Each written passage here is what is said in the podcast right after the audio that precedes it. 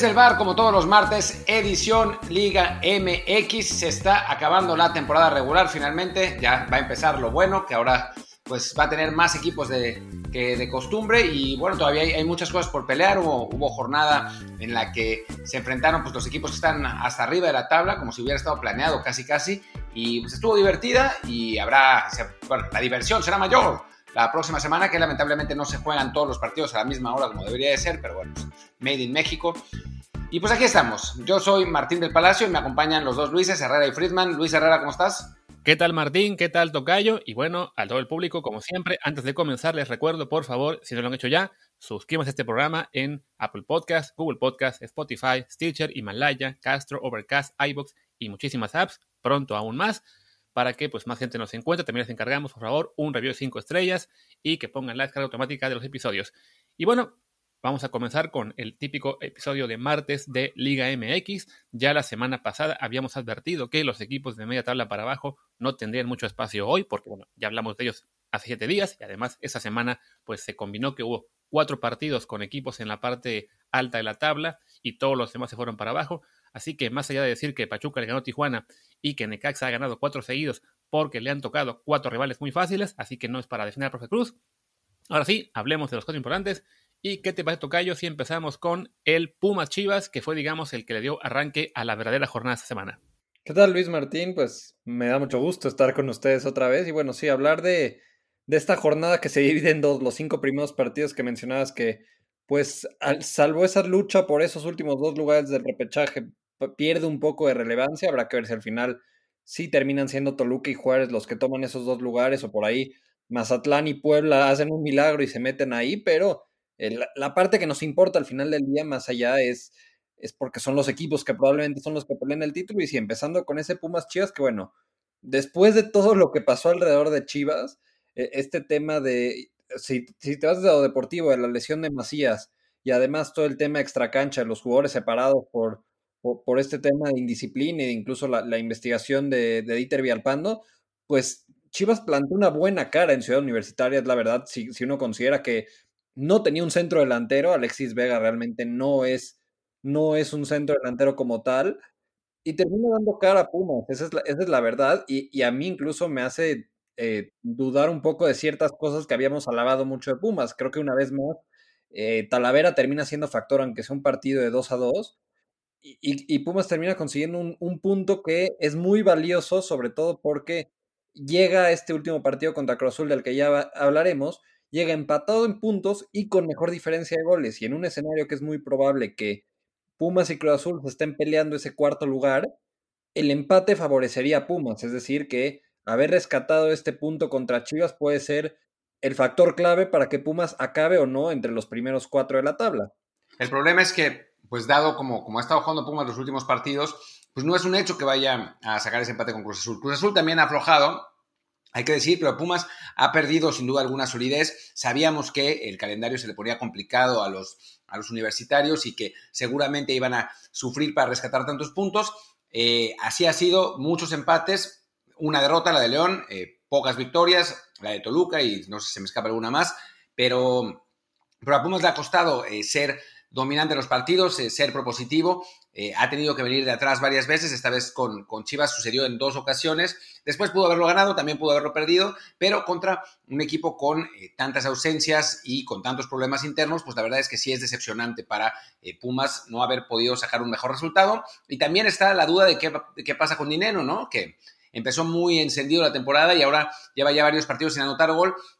Obviamente el, el lado positivo o sea, digamos que si uno lo quiere ver desde un punto de vista positivo, pues los centros delanteros suelen ser de rachas y si recupera el olfato en la liguilla, pues eh, le va a añadir a un, equipo de Pumas que se va, a terminar entre, los primeros seis sin duda, pero si se mantiene así, pues pierde al que había sido su mejor jugador del principio de temporada y que eh, sin duda va a ser necesario en liguilla. Sí, a mí me parece que, eh, bueno, con ahora que mencionas lo de la baja de Cruz Azul, creo que ese partido de, de Cruz Azul Pumas pues sí, enfrenta a dos equipos que han estado en la parte alta toda la temporada, pero que eh, hoy en día están lejos de su mejor nivel. Cruz Azul viene, bueno, de una derrota contra Monterrey, que ya lo mencionábamos desde hace unas semanas. Parecía del, el equipo que más a la alza venía y que incluso ahora parece pues bastante probable que acabe entre los primeros cuatro. y un Cruz Azul que eh, a mí me parece en una parte por equivocaciones de Ciboldi que ha ido perdiendo eh, eh, ponche en este torneo. A mí me parece que a partir de que manda a Santiago Jiménez a la banca, que a Roberto Alvarado también lo manda a la, banca, que, a Rafa Vaca, que es un jugador que eh, el, el, aficionado de Cruz Azul lo ha criticado mucho y a mi parecer no ha estado tan mal cuando ha tenido las oportunidades. Y, y, de repente perdió fuerza un medio campo que a mí me parecía al principio del torneo, yo lo decía que era el mejor de la liga.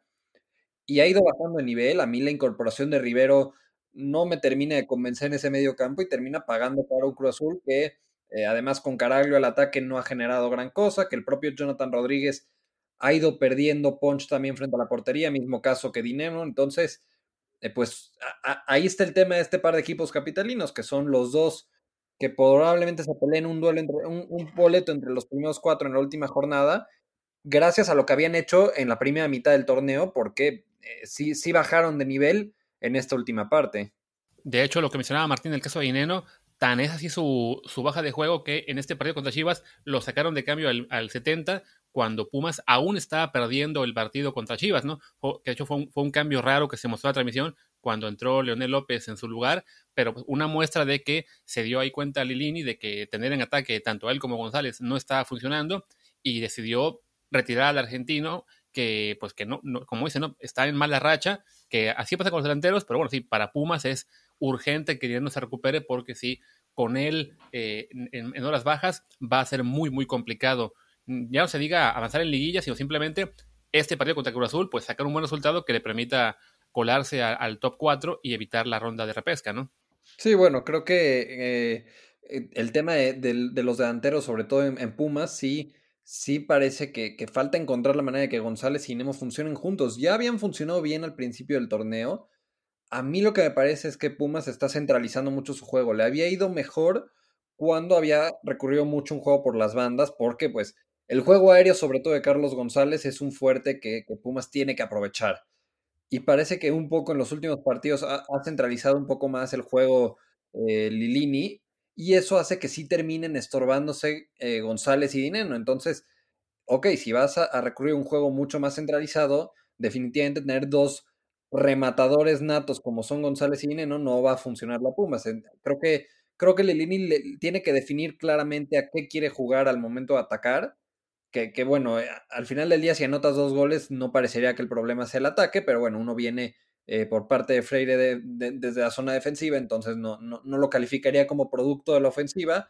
Y sí, al final del día creo que eh, supo Chivas generar bien y generarle bastante relativo peligro a, Pumas siendo visitante y teniendo todos estos problemas. Entonces creo que Lilini le vendría bien y muy bien acabar entre los primeros cuatro porque encima de la fecha FIFA es tener una ronda menos de liguilla para preparar a este equipo y afinar detalles para que realmente pueda hasta cierto punto competir por el título. Ya sé que el plantel de Pumas no, no está a la par ni en lo futbolístico ni en la nómina, probablemente de León y a lo mejor en la nómina de América, de Tigres, de Monterrey, de Cruz Azul, pues, pues en funcionamiento colectivo sí podría llegar a competir. Y bueno, del lado, del lado de Chivas también hay que mencionar que, ya lo decías, ¿no? Está la, lo que fue la lesión de Macías y todos los problemas extra cancha, que incluso en el caso de Villalpando pueden acabar siendo una situación muy, muy seria pues esto hace que en lo futbolístico, si bien en este punto Chivas aún está dentro del top 8, lo cual le permitiría ser local en el juego de repesca, que ahora sigue con Santos Laguna, pues sí, sus opciones de llegar muy lejos se ven complicadas porque lo que ya era un plantel relativamente limitado en comparación a los equipos más fuertes del, torneo, pues ahora con las bajas y las suspensiones y, y, jugadores que están separados del club, pues sí, es un panorama bastante duro para los de Bustich, ¿no? Bueno, la, buena noticia para Chivas creo que va a ser esta ridícula fecha FIFA de noviembre que pues se va a jugar la última jornada de la temporada regular, luego va a venir una fecha FIFA, un parón de, dos semanas prácticamente o de semana y media, y después empieza esta fase de repesca a un partido. Entonces, pues tendrá, al menos para recuperar a, Macías, tendrá este par de semanas. Ya, ya, ya, dependerá de qué logren hacer en la última jornada contra Monterrey, el rival que les toque. Creo que sí es importante que Chivas eh, termine en los primeros, eh, o sea, entre el, entre el, quinto y el octavo pensando en, recibir en casa, lo veo complicado porque hoy en día, aunque sea de visita, Monterrey tiene, tiene las de ganar en ese partido contra Chivas. Y, Santos viene a, la alza, en Necaxa probablemente pueda también sacar un resultado positivo. Entonces, no sé si a Chivas le va a alcanzar incluso para terminar entre el quinto y el octavo y realmente va a ser de los equipos beneficiados por este formato de repesca y entrar a jugar a partido único un partido contra uno de, un equipo entre el quinto y el octavo, que cualquiera de los que termine siendo Monterrey, Tigres, un Cruz Azul, Pumas, Pachuca, Santos, creo que hoy en día sí están por encima de Guadalajara. Y bueno, eh, también hay que, hay que mencionar, sin embargo, que las Chivas no jugaron mal. O sea, yo, yo lo que vi el, partido, eh, pues fue un equipo dinámico. Eh, la defensa de Pumas es claramente nivel con CACAF porque Antuna los hizo polvo varias veces por la banda. Eh, se vio, para mí, Pumas, digo, perdón, Chivas dio una de sus mejores actuaciones del torneo y quizás en ese sentido Bucetich dio finalmente con la tecla, ¿no? Digo, no, yo no sería nunca partidario de sentar a Macías, pero el equipo, sobre todo por las bandas, para mí se vio bastante bien. De hecho, Quizá con Macías hubieran ganado el partido, porque Vega se comió un, gol clarísimo cuando iban ganando 2-1 que probablemente hubiera, hubiera definido todo.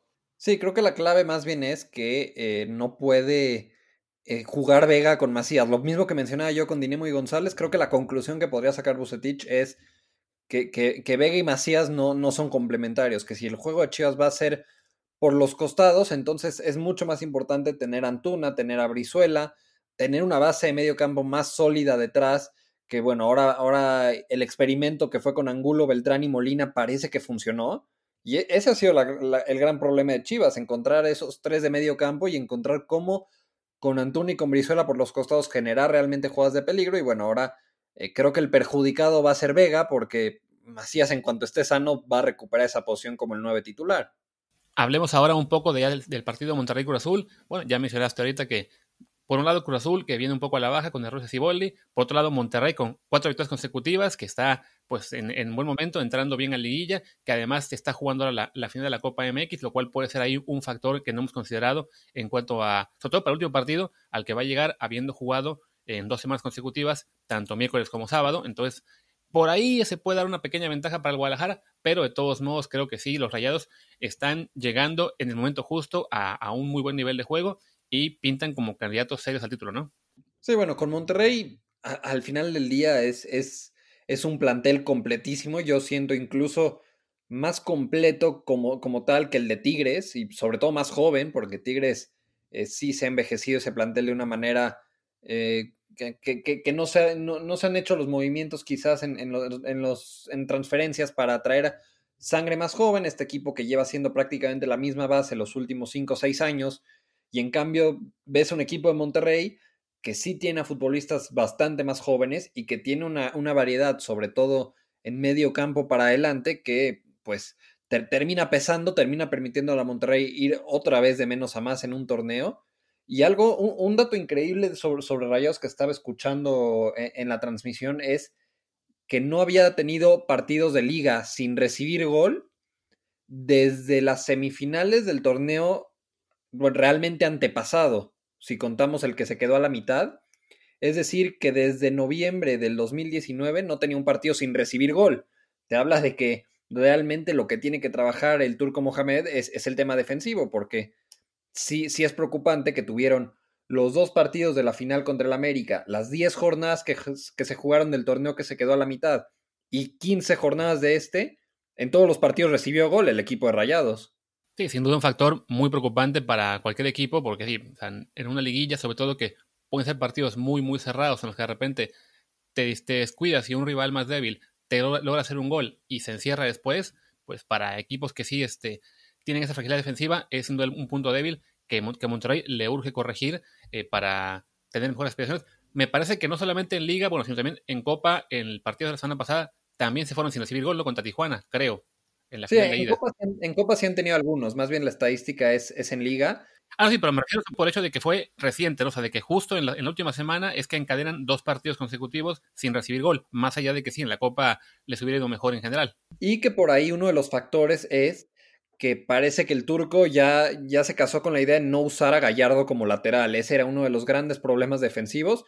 Gallardo es un gran lateral al momento de atacar, pero sí, al menos en, en esta etapa con Rayados le ha costado mucho la transición defensiva y ahora sí, de plano, eh, eh, con, Vegas como el lateral por izquierda y a Gallardo metiéndolo de cambio, pero como un volante por izquierda es como Monterrey ha encontrado cierta solidez defensiva. También, eh, bueno, destacar que eh, por el costado de la derecha le ha estado dando más oportunidades a Edson Gutiérrez, este chico ya no tan joven, tiene 24 años, pero que eh, parece empezarse a afianzar como el lateral derecho de, Rayados y que si de repente esto se coincide, coincide con que el equipo encuentra esa solidez defensiva que tanto le ha faltado, pues puede ser una buena alternativa en una posición que eh, pensando en la selección mexicana, claro, sabemos que las laterales han sido un problema histórico y, sería bueno encontrar una opción adicional como lateral por la derecha.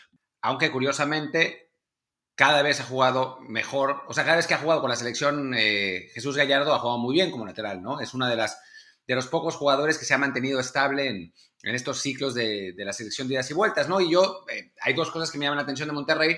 Primero, esa fragilidad defensiva se da con un equipo que tiene en principio un aparato defensivo muy fuerte, ¿no? Eh, con, con, muy buenos jugadores seleccionados por sus países. Eh, bueno, el caso de Nico Sánchez no, pero, pero que es un muy buen jugador. Pero en, ese sentido se ve que claramente eh, Mohamed no había podido encontrar la, la vuelta al, aparato defensivo, que, que, ahora parece estar mejor. Y en segundo, tratar de no volvernos locos, ¿no?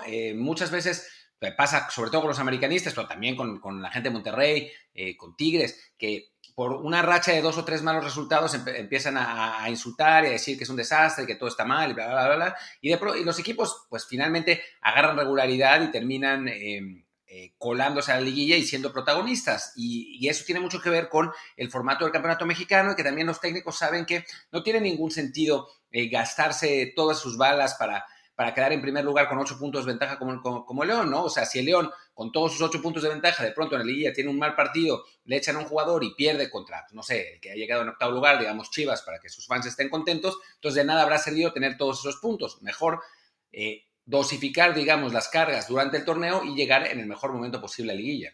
Sí, creo que el tema con Rayados, eh, yo estoy de acuerdo con, con, Gallardo, con selección ha sido eh, un lateral izquierdo fijo, ha, rendido muy bien tanto defensivamente como ofensivamente. Más bien el tema ha sido con Rayados que eh, quizás no encontró bien cómo cubrirle la espalda, cómo eh, permitirle ir al ataque y al mismo tiempo que no quede el, equipo tan parchado en, los contragolpes o al momento de que ataca el rival. Pero pues al final del día es diferente lo que pasa en un club y en la selección. Creo que eh, Mohamed tendrá que encontrar la manera de defenderse mejor y si eso implica que Vega sea lateral izquierdo y que Gallardo tenga que pelear sus, minutos jugando más adelante, pues, eh, pues al final del día mal para la selección, pero bien para Rayados y eso es lo que le funciona a Mohamed. Pasemos ahora a hablar de un partido que seguramente viste a ratitos, no creo que le hayas puesto mucha atención, pero bueno, a ver a ver qué sale con el América 3 Tigres 1, pues el, el, duelo, digamos, que se ha vuelto cada vez más una rivalidad más encendida en la Liga MX. Esta vez el América sale avante y con eso se metió ya al segundo puesto de la tabla y parece estar ya muy cerca. No, está ya muy cerca, aunque todavía no definitivo, o sí, de estar en liguilla directamente. Sí, el América ya, ya aseguró la liguilla directo porque pues Cruz Azul y Pumas no pueden ambos rebasar al América, entonces eh, ya con esta victoria América ya aseguró estar en, eh, entre los cuatro primeros. Y bueno, el, América de todo el torneo, que es la realidad, por más que el americanismo o un sector del americanismo siga con el fuera piojo, que hagan marchas para, para que corran al preparador físico, eh, muchas cosas que, pasan en el, en el, mundo del americanismo que, que, a veces son difíciles de explicar. La, realidad es que la América, siendo un equipo que tiene punch, esa es la realidad, es un equipo que, incluso viendo esta famosa estadística de los expected goals, no es el equipo que más goles se esperaría que anote, ese es Cruz Azul, pero es el equipo que más goles anota. Entonces, en ese diferencial de goles anotados contra los goles que deberías de anotar, es el equipo con el, con el con el diferencial más favorable. Y es un equipo que cuando genera y sobre todo que usa muy bien el balón parado y, los cierres de las mitades. Es una América que de repente te mete un gol justo antes del medio tiempo y, termina siendo lo que pasa en este partido. Se pone en ventaja justo antes del descanso. Luego todo el segundo tiempo pasó poco o nada, más que esa polémica del gol de, Henry Martín que terminan anulando. Y, en, un balón parado mete el segundo y cuando Tigres apretó el marcador, el América en lugar de aplicar la clásica encerrada de muchos equipos, aprovechó los espacios y termina metiendo ese 3-1 en un contragolpe, pero eh, pues la realidad es que sigue sin ser un América espectacular, sigue teniendo muchas ausencias, como mencionaba yo hace un par de semanas, creo que en cuanto regresar Emanuel Aguilera y sobre todo ahora con el regreso de Ochoa, que más allá de lo que haga bajo los tres postes es quien le da orden a esta defensa, que el América iba a encontrar cierta regularidad, sobre todo en el aspecto defensivo, que era donde tenía bastantes fallas. Sí es por plantel un candidato al título, pero eh, creo que aunque en la tabla esté junto a León, siendo los dos que ya calificaron directo, creo que sí hay todavía un gran diferencial entre lo que puede hacer León y lo que puede hacer el América en la liguilla. Claro, pero a ver, si uno analiza el plantel, eh, eh, si uno ve, a pesar de que los americanistas lloren, porque además lloran por todos los americanistas, eh, hoy estaban llorando porque el famoso gol de Toluca del 5-0 era fuera de lugar y por qué no ponen el 7-2 que les ganamos, lloran de todo, eso es la, junto con la de Chivas son las aficiones más chillonas del, del, país, aunque, aunque a Friedman no le guste. Yo, yo soy americanista, pero no le voy a los americanistas, o sea lo, que hago deje de hacer el gran, eh, eh, la gran multitud de aficionados del equipo, no, no, no, no, no me va ni me viene, pues. Ya, ok, ok. Entonces Friedman no es parte de esa, de esa, afición, solo cuando juega el Liverpool, sí. Eh, pero,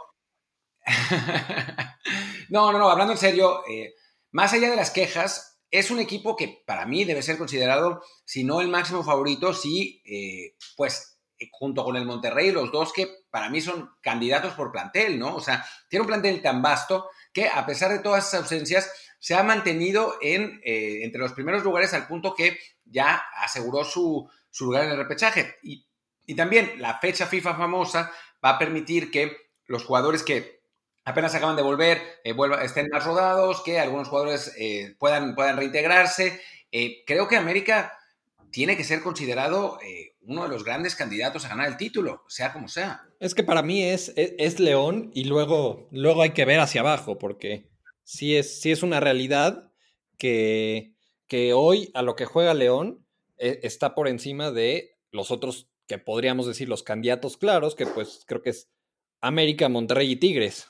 Ya, claro, pero el León está jugando a muy alto nivel eh, con sus limitaciones de plantel, pero uno sabe que si los, los planteles de América, Monterrey y Tigres pudieran rendir a su máximo, tendrían que ser en principio superiores a León. No digo que eso vaya a pasar, pero el potencial está ahí. Sí, de acuerdo, pero bueno, el, tema de las lesiones, ya sé que dices que, el americanismo llora, pero sí, es una realidad que Nico Castillo ha estado fuera prácticamente todo el tiempo desde que fichó con el equipo, lo mismo que, que, Benedetti, que, que ha vivido entre lesiones, que no está Bruno Valdés, que al final del día era el capitán de este equipo y el líder de la defensa. Y pues e, el otro tema que surge ahí es, si, eh, si, hay tanto sector del americanismo que está en contra de Miguel Herrera, hay, hay de dos sopas, o el, nivel del fútbol mexicano está tan mal que una América sin tres jugadores importantes le alcance para ser el segundo de la tabla y, y ser un candidato claro al título, o Miguel Herrera no es tan mal técnico como parece que nos lo quieren vender algunos, porque pues los resultados en esta etapa con el América sobre todo lo avalan. Y dicho esto, hablemos ahora del último partido de la jornada, que fue el León Santos, un juego en el que Santos Laguna se jugaba saltar al octavo puesto o de la tabla, pero, y de hecho empezó muy bien, iba ganando incluso a León en, en, León el, primer tiempo, pero el equipo de Nacho Ambriz reacciona en la segunda mitad, le da la vuelta al partido y pues sí, consolida esa ventaja que ya hace 8 puntos sobre el América y 10 sobre Cruz Azul, Pumas y Monterrey, para pues ser eh, un líder general, digamos, yo creo que el más dominante en un buen rato, aunque eso al final pues no le garantiza nada más que el poder cerrar en casa cada, cada serie de liguilla, pero bueno, ya sabemos lo que puede pasar eh, en, ese torneo, ¿no?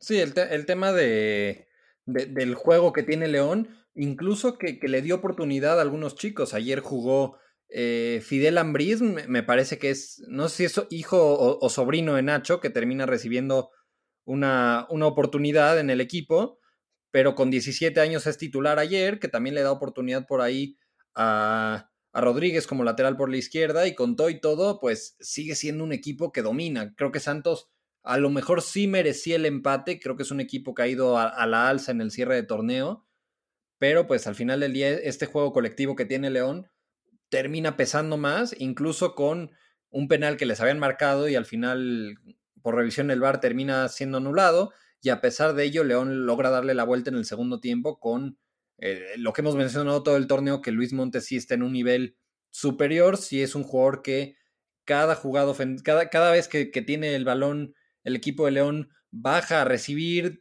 genera jugadas, tiene gol también, y que entre él y Fernando Navarro, que ahora sí jugó directamente como mediocampista, han convertido a, León en, en, un equipo que sí tiene un fútbol por encima del resto. Ahora lo que le, lo que le falta y lo que le ha faltado en, torneos anteriores donde ya ha tenido este nivel es pues, pues sentenciar consiguiendo el título. Va a tener las de, las de ganar siendo en su casa, esperando, claro, que puedan seguir jugando en su estadio pero pues eh, falta que en una liguilla logren demostrar esto, que durante el torneo regular creo que no hay duda de que León ha estado dos, tres escalones por encima de otros candidatos al título.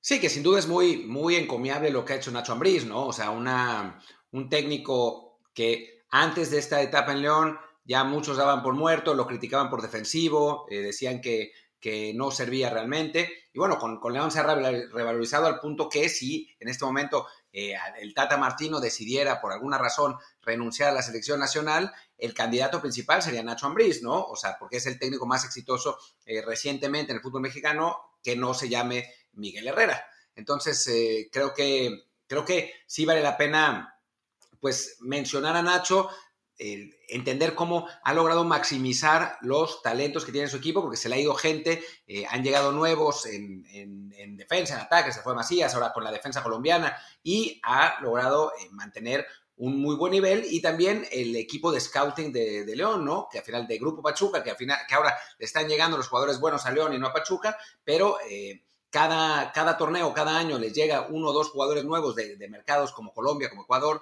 eh, y que a final de cuentas eh, resultan ser no solo titulares, sino eh, realmente fundamentales para que este equipo se mantenga, pues no en la cima, pero en los primeros lugares torneo por torneo.